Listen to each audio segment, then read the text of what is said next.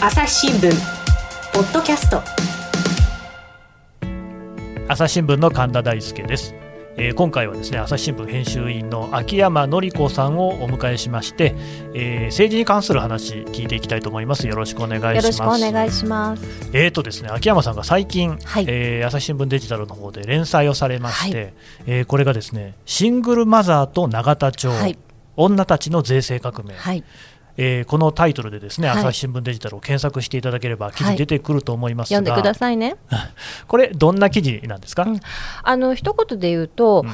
あの去年のちょっともう前になっちゃったんだけど、去年の12月にあの政治が動いた話で、えー、家父控除うんっていうのがあって、知ってます？神田さん。いやーちょっとすいません。あの知らない知らないよね。あの普通の人は知らないと思うんだけど、はい。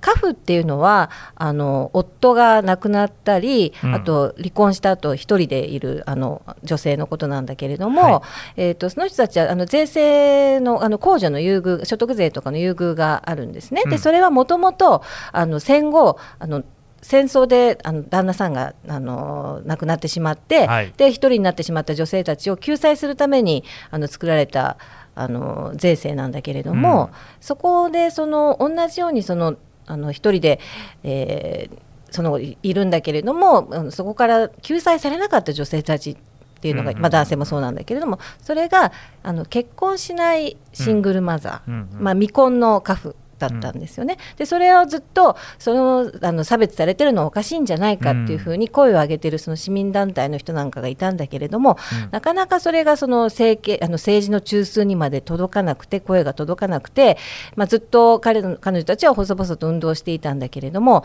それが昨年あのついに実現したんですね、未婚の家父控除っていうのが。うんそれをなんで実現したのかっていうのをその実際に運動していたあの現場の女性たちから、うん。あるいはそれをどうやってその政権の中枢に声を届けて政策を変えたのかっていうのが、うん。実はこれが面白いのがですね自民党の女性の国会議員たちが中心になって動かしたんですね。うん。ででまあ、もちろんそれを動かすためにはあの政策決定の当事者であるあの財務省の人とかあとは自民党のその政策を決めているあの、まあ、偉いおじ様たちがいるんだけれどもその男性たちがどういうふうに動いたのかっていうのをあの追った、まあ、ドキュメンタリーみたいな話です。うんこれがですね、はい面白いんですよ本当にありがとうございます。いやいや、ね、先輩記者にこういうこと言うのもなんですが、実際にね、あのまあ、なんか宣伝めいちゃいますけれども、本当に読んでほしいんで、もう一回言いますけれども、シングルマザーと永田町、ね、これで検索すれば出てくるとお思います。願いします。えーでですね、このまた記事にはたくさんの人、はい。特に女性が多いんですけども、たくさんの政治家、女性政治家や、はい。まあ、女性の人たちが出てくるんですが、この顔ぶれがですねなかなかその朝日新聞の記事ではあんまり見たことない感じ意外でしょ？なんですよ。でそれはどういう意味かっていうと例えばあ杉田水脈さはい。んが出てくるんですよね、うんあの水脈って書いて水脈さんですよ。これなかなか朝日新聞出てこない。いやとか朝日新聞の批判の筆頭ですからね。ね。、うん。でもその杉田さんにも取材してる、はい。であの稲田朋美さん、はい。で稲田朋美さんも、まあ、別に新聞にはそれもちろん大臣も経験してるしええ。出てくるんですが、はただその、こういう取り上げられ方をするのが意外、意外というのは、やっぱりシングルマザーの問題っていうのは、、はい。わゆるその伝統的なあはい。の家庭観、はい。価値観、はい。家というものの在り方、はというものとは、はい。まあ相反する、はいそして自民党というのは、はい。やっぱりどちらかといえばそういうことに関しては、はい。極めて保守的な考えの人が多く、はい稲田朋美さんといえばですね、やはりそういう保守的な方の、まあ、いわば筆頭格じゃなかろうかと。ね。伝統と創造の会とか作ってたしね、ところが、うん。このシングルマザーの件に関しては、はそのまさに自分がこう先頭に立つぐらいの勢いで頑張ったっていう、もう勢いというか先頭に立って立たんですよ。。うん。しかもあのあの今シングルマザーって言ったけどそこにまたもう一つつきますからね。未婚のシングルマザーだから。婚のね、そうそう、うん。だからそれはもう、一切その伝統的なこう価値観と違うじゃまあ、ないですか？従来のその自民党的なその伝統的家族観から言ったら全くこう範囲外の人たちですよね。うん何が起きてるんですかね、これ？いやこれがだからな何が起きたのかなと思ってこう私が取材を始めたんですけどうんね。そしたらいいろんな意外なことがあって、うんでそれがまあ雪崩のようにこう物事を、まあ、ドミノっていう言葉をそこで使ったんですけど、物事を動かしていったっていうことなんです。うんあのー秋山さんは稲田さんっていうのは前から知ってるんですか、まあ、もちろんほらあの政治家の一人だしすごく有有名だし、はい。あの小泉チルドレン、ね、でとして当選してその後はい。安倍さんにすごい可愛がられてっていう,、そうですね。そういう意味ではもちろん知ってましたけど取材をきちんとしたのはなかったんですよ。であんまりね、まあ、こう言ったらなんなんだけど取材ししたいって思思わないって言うと、まあ、しあの記者失格なんだけれども、はい。まあ、私あの女性記者であのまあ政治の世界ってあの政治家にも女性が少ないんだけれども記者にも女性が少ないし、やっぱりだから女性がもっと政治の世界に増えるといいなと思って女性の政治家はできるだけ取材するようにしてるんですね。なるほど、でなんだけど彼女はねやっぱり稲田さんはあんまり行きたいって思えなかったんですよね正直ね。うんというのはなんか、まあ、もちろんそのすごくこう、まあ、保守的というか右翼というか、うん。みたいなイメージがあったし、ねうん。まあ、実際伝統の創造会とかやってたしその安倍さんに可愛がられててなんかそのあのこういわゆるそういう女性のこと名誉男性って言ったりするけれども、ね。その力のある男性に可愛がられて引っ張り上げられている女性みたいに見えてたから、だからあんまりなんか、うん、この人どうなのかなっていう私も先入観があって、うんうん。あの取材したことなかったんですけど今回初めてちゃんと取材してすごく印象が変わりましたね。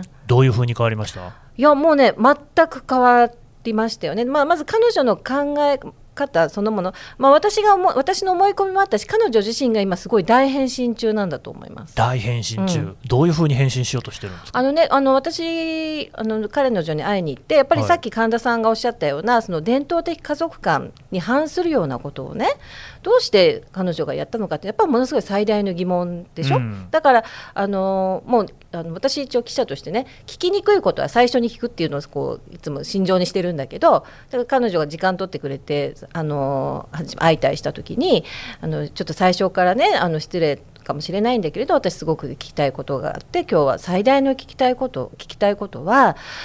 えっと、穴田さんあなたはねその伝統的家族観の持ち主とね思われて出ましたよねと、うんうんまあ、てか実際そうでしたよね。はいでこの未婚のシングルマザーを支援するっていうのはその伝統的家族観に反するんじゃないですか？ってうん言ったらねあのこれここから先はその記事にあの書かなかったけど彼女は一瞬黙ってね涙をポロって流したんですよ。へでびっくりしちゃってね、はい。ででどうな何が起きたんだろうと思って聞いてたら、うんそれはって言ってちょっとしばらく黙ってあの私はねって言って彼女が話し出してそのえー防衛大臣をした時にあのすごく批判されてうん。辞めて、すごく辛くてあの苦しくてものすごく悩んだんです。うんうん。であのその時にいろんなことを反省して考えてね。でやっぱあの初めてその自分がこの日の当たるところじゃないところに追いられてやっぱりこの差別されてる人とか、うん。苦しい立場にある人とかやっぱ辛い立場にある人のことをすごく考えるようになって、うん。そういう差別されるとかっていうことが許せなくなったんですって。言ってたんですよ。よでだから私変わったと思います。でもじゃあねそういうふうにそういうあなたに対してね、うん。その今までそのそれまでのその伝統的家族観をあの守っていたそれを大事にしていた稲田さんを支持してきた人たちっていうのがいるわけじゃないですか。うん。でそういう人たちからあの批判されるんじゃないですか？そうですね。裏切り者って言われるでしょう、うん。って言ったらあそれはありますと。でもそれは私がまだ説明が足りないかもしれませんよねと。だから私これからはこれをちゃんと説明するんですって言ってたんです。であ本当この人変わったんだなと、うん。であと変わったっていうことだけじゃなくて私が彼女に対してこれは私自身の本当に反省。やっぱり取材しようとしなかったっていうことで彼女のことを知ろうとしなかったわけだけれどもすごくこの彼女の意外な点がいくつもあって例えばねリーダーとしてすごいこう優秀なリーダー優れたリーダーなんですよ。うん。というのはねあの連載にもすごく書いたんだけれども、はい。女性議員たちを率いて、まあ、うん。何かをやっていくときに、まあ、やっぱりほらあのくじけそうになるわけですよ、うんうん。おじさんたちはなかなか頑固だったりとか。そうでしょうね、物事がなかなか順調に進まなかったりする、でそういう時に彼女はすごくやっぱ叱咤激励して、うん。政治家っていうのはねあのマックス・ウェーバーが言うようにあの最後まで諦めない、うん。やり抜いてこそ政治。だからみんな頑張るよ。びっくりマークみたいなね。でうん。LINE でやり取りしてたりとか。こう本当にねリーダーとしてこうみんなを盛り立ててこうはいはい。引っ張っていく、うん。そういう人なんですよね彼うん。女そういう一面があるんです確かにあんまりそういうイメージってのはないでしょ？なね。などっちかっていうとほらあの偉いおじさんにこう引き立てられてみたいな。だからそのだあのまあ、若くしてといいますか、当選の期数も少ないのにうん。大臣になって、うん。ああれよ、あれよという間に、なんかそれこそ今回もね、うん。あの総裁選の候補にうん。一時期名前も出てくるのを見て、うん。えー？って思ったんですよ、僕はね。うん。でも、本人は別に全然そういうこうなんか冗談でもなんでもなく、自分がそういうふうにリーダーになっていこうっていうことで、うん。こう頑張っているっていう、うん。そういうことで。そうですね。だからあの彼女が今そういうその差別された人を許せないっていうことももちろんそうなんだけれどももう上を目指すにはやっぱりもっと幅を広げなければいけない、うんっていうこともあって、まあ、そういうことにもすごく今あのウィングを広げてるっていうのはあると思います。しかしね、本当、その差別が許せないっていう発言とか、まあ割と本当に稲田さんがほん言ったこととしてはね、うん。なかなか 信じがたいっていうような感じもしますけど、うん。本当にそういう気持ちなんんですね。ですよ。でね、このあの、まあ、詳しく詳しくはあの連鎖をお読みくださいなんだけれども、あのその中の一つであの、まあ、さらっと書いたのでちょっとここであの話をしたいんだけれども、うん。あのそのさっき言ったカフっていう謎の言葉があるでしょ？ありますね。で今時カフっていう言葉使わないでしょ、でこれあの対象が女性だけじゃなくて男性もあのシングルマザーだけじゃなくてファーザーもあの対象なので、うん。カフかっこ夫夫もなんですよ、はい。でもそんなそんな言葉も使わないじゃないですか、ね。だから今回ねその稲田さんがもうすごいあの最後まで妥協しなくてあすごいなと思ったのは法律用語を変えたんですよ。うーん今まではカフっていう言葉を使ってたんだけどそれを一人親にしたの。で一人をまあひらがななんだけど、ね。うん。そうすると未婚も離婚も死別も男も女も全部含まれるじゃないですか、うん。そうするとその名前による差別がなくなるでしょ？そうですね。だからそれも最後まで彼女が主張してそれで法律用語が変わったんですよ。うん。やっぱそのだから最後までそれこそさっきのウェーバーじゃないんだけれどもあの最後の最後まで詰めてあの全部をこう貫き通すっていうのは、これはやっぱり政治家としてもあの一つやっぱり見るべきものだったと思いますよね。なかなかその肌感覚的に、うんあの一般人から見ると分かりにくいとかありますけど、そういう文言を変えるってすごい大変なんですよね。大変だって法律とかも全部そういうものでできてるから、全部書き換えなきゃいけない。そうでそこをなんで変えるのかっていうのはやっぱりそこ論理を尽くしてやらなくちゃいけない世界だから。でとてつもないその事務作業量とかもあるんだろうし、うんということはみんなやりたがらないわけですよね。だけどそこは彼女弁護士だっていうこともあって、うんそのさっき言ったリーダーとしてこう人を引っ張るっていうこと以外にそれをちゃんとロジックとして、なるほうんど。やるっていうこともできるんですよね。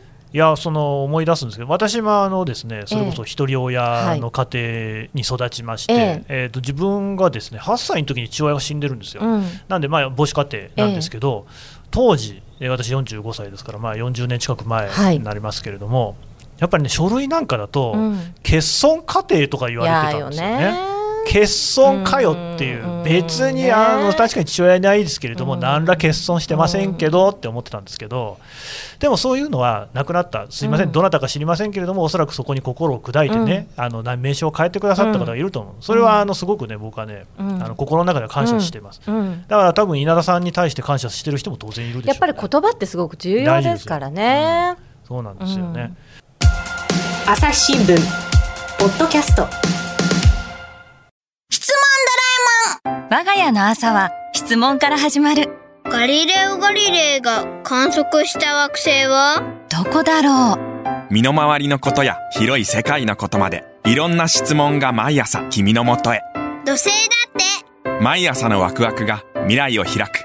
朝日新聞でその記事なんですけど、はい。特に稲田さんがこう、まあ、何回も出てくるんですけれども、第5回のですね、ええ。この一人親へ妥協なし、はい。稲田朋美は幹部を待ち伏せた、はい、これ、あの朝日新聞デジタルでも極めてあの、はい。たくさんの方が読んでいただいた記事になってるんですけれども、これね、どうして読者に刺さったんだと思います？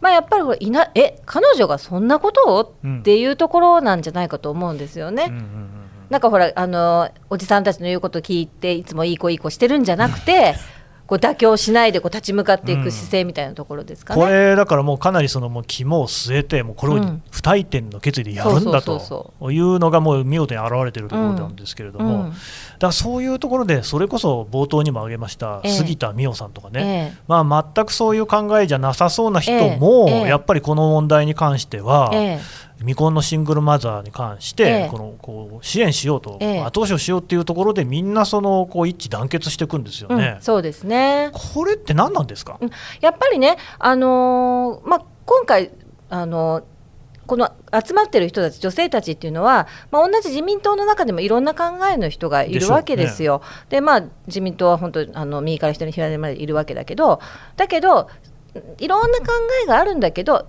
ただ一点その未婚のシングルマザーを差別するのはよくないよねと、うん。その一点だけは同じなんですよ。うん。でそれは市民団体の人も一緒。うん。でそのすあの杉田さんも稲田さんもみんな一緒。だでもそれその他は違う。でもここで必要なのはその一点を政策を変えることだからそれがいの一致すればいいわけであってね、うんうん。でそれでそこのそこの一点を見出して変えていこうっていう、うん。そういう話です。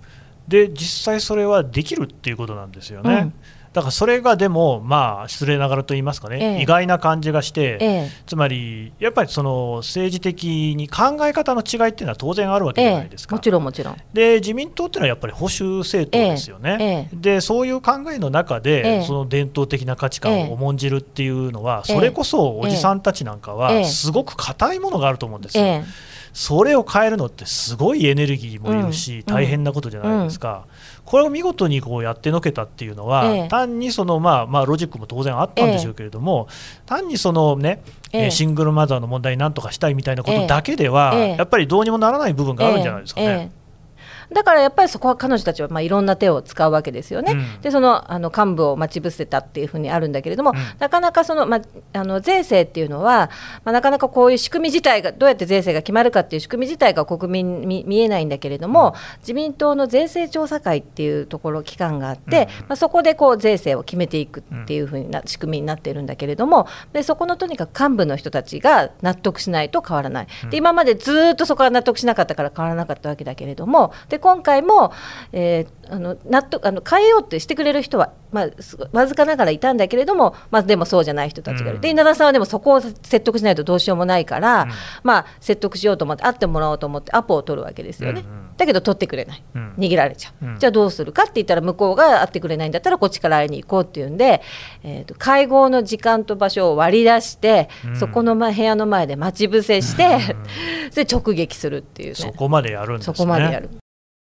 先生、すいません。なかなかね、あの、お会いできないものですから、ちょっとお待ちいたしておりました。一人親控除に向けての問題なんですが、ぜひ、あの、児童扶養手当のところで切るっていうのは、すごく新たな差別になりますので、お願いいたします。ぜひ、お願いいたします。うん逆に言うとそこまでやらないと物事は変わっていかないっていう。そう。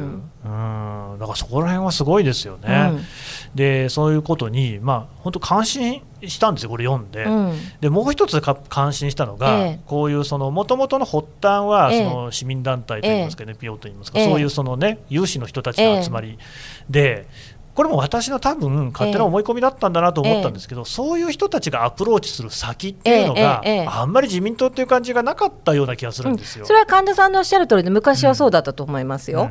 うんうん。うん。今変わった、それも少しずつね、うん。うん、で少しずつ。だからやっぱりその政権党にアプローチしないとうん変わらないまあ、から、でもなんか言ってもこうなんかね聞いてくれなさそうなそうなんです、そうなんです、それはは本当にその通りでね、昔はやっぱそういうあのなかなかこの立場が弱い人、それから、それからまあまあ、こう言っちゃなんだけど、金にも票にもならないような人たちっていうのは、まあ、なかなか優先順位が下がっちゃうかなみたいなのがあって、だけど、そういう人たちでも声を聞こうっていう姿勢が、ついに自民党の中にも現れたんですよね。だから、あのそれは橋渡しをしたのは女性だったんだ女性議員だったんだけれども、うん。やっぱりね女性議員を増やすっていうのはやっぱそういうだから意味があるんですよ。なるほどね、うん。いやーだからそれこそ、まあ、自民党に限った話じゃないんですけど、うん。その政治家っていうのは一定の、ね、組織、集団にか支えられていて、うん。